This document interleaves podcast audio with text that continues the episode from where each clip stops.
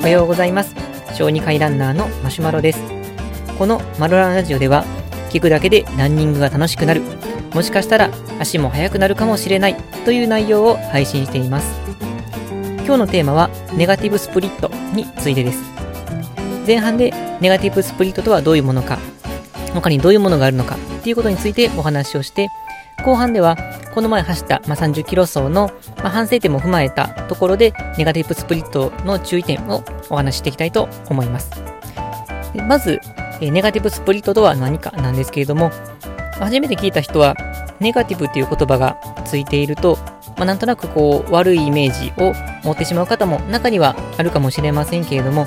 このネガティブスプリットはマラソンを走る時のペース配分の一つです。でじゃあ、ネガティブスプリットはどういうペース配分にするのかというと、前半、最初の方はゆっくりと走っていって、後半、後の方になって、ま、ペースを上げていくという、そういうペース配分です。逆に、ポジティブスプリットというのがあって、これは前半をま早めに走って、ま、後半ゆっくり走るというもので、前半にま貯金を作っていくようなイメージで、後からましんどくなってゆっくり走っても大丈夫という、そういう走り方がポジティブスプリットです。まあ、一応間に入るのが even pace で走るというものがあって、 even pace っていうのは、もうまさに機械のように最初から最後まで同じペースで走るという、そういう走り方です。で、じゃあ、どれが一番いいのかっていうのは、これ完全に個人差があるんですけれども、まあ、多くの方が勧めるのは、まあ、 negative split です。でまあ、走るときに一番効率がいいと言われているのは、 even pace。まあ、最初から最後まで同じペースっていうっていうのが一番効率がいいとは言われているんですけれども、まあ、ただ、やっぱり走っていると、特にフルマラソンみたいに40キロという長い距離を走っていた場合、最初と最後と比べると、まあ、体力の持ち具合が違います。最初は体力がしっかりとあって元気ですけれども、後半になると当たり前ですけど、疲れてきてなかなか足が上がらないということがあります。なので、実際にこうイーブンペース、最初から最後まで同じペースで走ろうと思っても、なかなか後半がしんどくて厳しいという現実があります。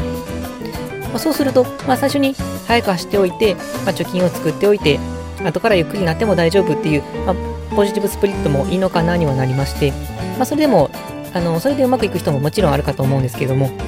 結構ですね、ポジティブスプリットですると、最後の方めちゃくちゃしんどいです。もう、まあ、ざっくりと最初の方に体力を使い切ってしまってるので、後半、特に最後の10キロとかはかなり地獄になってくるので、精神的にやられてしまうっていう人が多くなってくるんじゃないかなと思います。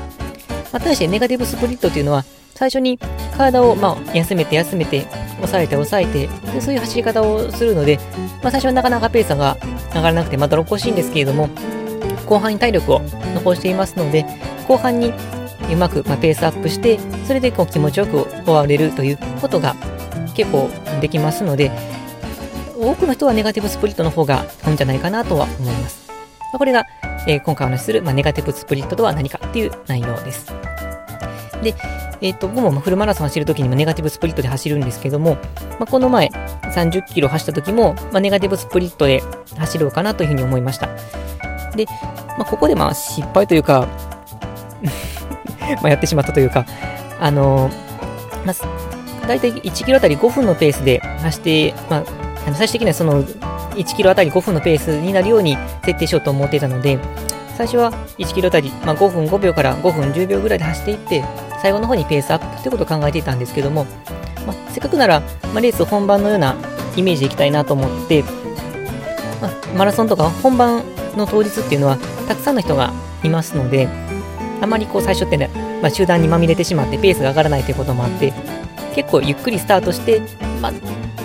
立ち位置によるんですけど、15分から30分してやっとばらけてきて、まあ、それなりにペースを保てるかなという状況になるので、最初はかなり遅めでスタートして、それから、まあ、想定してるペースにやっていこうとしたんですけれども、ま、それで最初、ま、5分15秒から5分30秒ぐらいの中で走り始めたんですが、